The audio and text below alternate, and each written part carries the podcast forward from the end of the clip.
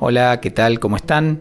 Buen día, buenas tardes, buenas noches. Mi nombre es Matías y esto es Trae Alfajores, el podcast de ventureoutspanish.com, un podcast sobre español rioplatense y con español rioplatense. Mi idea acá es aportar a los estudiantes que tengan un interés particular en este dialecto del español y mm, ofrecerles una referencia auténtica de, cómo hablamos y cómo usamos el español en esta región de Argentina. Episodio 19 de Trae Alfajores. Y ya que venimos hablando de números en estos últimos episodios, hoy vamos a hacer un podcast reacción a un artículo del blog que escribí hace un tiempo donde daba algunos datos sobre Argentina. Así que voy a estar compartiendo con ustedes algunos de estos datos y agregando mm, algunas cuestiones que pueden llegar a interesarles.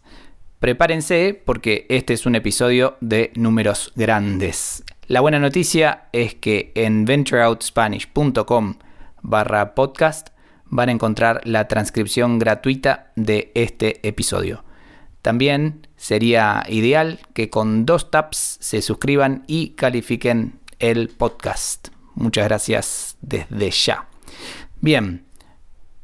Número 1. Argentina es el país hispanohablante más grande del mundo.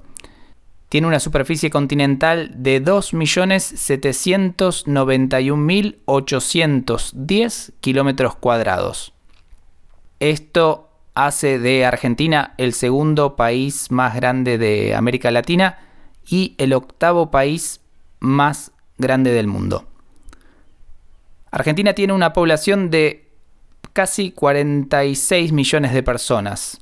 El año pasado hubo un censo y el número exacto de ese censo fue 46 millones 44 mil 703 personas. Estamos en septiembre de 2023, así que ese número seguramente ya no es tan exacto como parece. El país está dividido en 23 provincias más la ciudad autónoma de Buenos Aires. La ciudad autónoma de Buenos Aires hasta 1994, año en que hubo una reforma constitucional, la llamábamos la capital federal. Por eso hoy todavía muchas veces la llamamos así, y está dentro de la provincia de Buenos Aires. La ciudad de Buenos Aires, con 3.120.612 habitantes, es el núcleo de lo que llamamos el Gran Buenos Aires, el área metropolitana de Buenos Aires, que se extiende 13.285 kilómetros cuadrados y tiene 10.865.000 182 habitantes. Sumando la población de la ciudad y la del Gran Buenos Aires, hay entonces 13.985.794 personas en esta porción comparativamente mínima del país. Las provincias más pobladas son Buenos Aires, Córdoba y Santa Fe, y las tres provincias menos pobladas son Tierra del Fuego, Santa Cruz y La Pampa. Argentina tiene también el río más ancho del mundo, o la mitad del río más ancho del mundo, el río de la Plata, que divide las costas de Uruguay y de Argentina. Y ya que estamos entrando en la geografía, fuera de la cadena de los Himalayas, el Aconcagua es el pico más alto del mundo.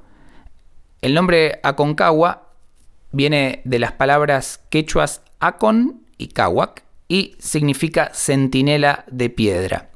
Está en la provincia de Mendoza y tiene una altura de 6.960 metros sobre el nivel del mar. La moneda argentina es el peso. Como les conté en uno de los últimos episodios, el tema del cambio es un poco difícil en Argentina, pero hoy primero de septiembre de 2023, la relación del peso con el dólar es 347 pesos con 50 centavos por cada dólar. La bandera argentina es celeste y blanca con un sol en el centro. Nos cuentan en la escuela que fue inspiración de Manuel Belgrano, uno de nuestros próceres, y por eso el 20 de junio, día de su muerte, tenemos el Día de la Bandera. El Día de la Independencia Argentina fue el 9 de julio de 1816.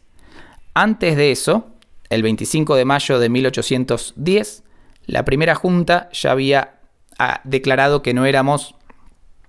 Em, antes de eso, el 25 de mayo de 1810, en lo que llamamos la Revolución de Mayo, la primera junta ya había declarado que no dependíamos del gobierno de España, que estaba ocupado de sus propios problemas y sirvió como detonante para comenzar el, proceso que culminó en 1816.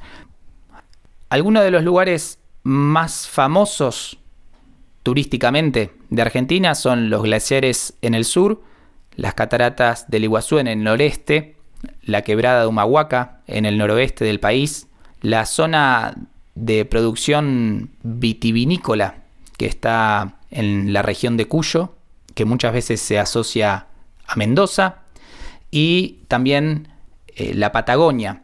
Eh, Bariloche eh, se considera un poco la puerta de entrada a la Patagonia.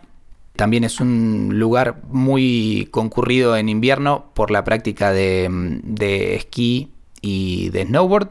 Cerca de Bariloche están San Martín de los Andes y Villa Langostura, que también reciben mucho turismo. Los gustos nacionales que ya mencionamos en otros episodios del podcast son el mate, el helado, el dulce de leche, el asado, la pizza, el fútbol y diría también las malas palabras. Ya pronto tendremos un episodio hablando de eso. Bueno, este es el final del episodio 19 de Trae Alfajores, donde compartí con ustedes algunos datos duros y no tan duros sobre Argentina. Los invito a visitar ventureoutspanish.com para encontrar el artículo que les mencionaba al principio de este episodio y otros artículos más dedicados a mm, Argentina y al español río platense. Si les gustó este episodio, no olviden suscribirse, darle 5 estrellas si están escuchando en Spotify. Muchas gracias por escuchar. Hasta la próxima. Un abrazo muy grande y que sigan muy bien.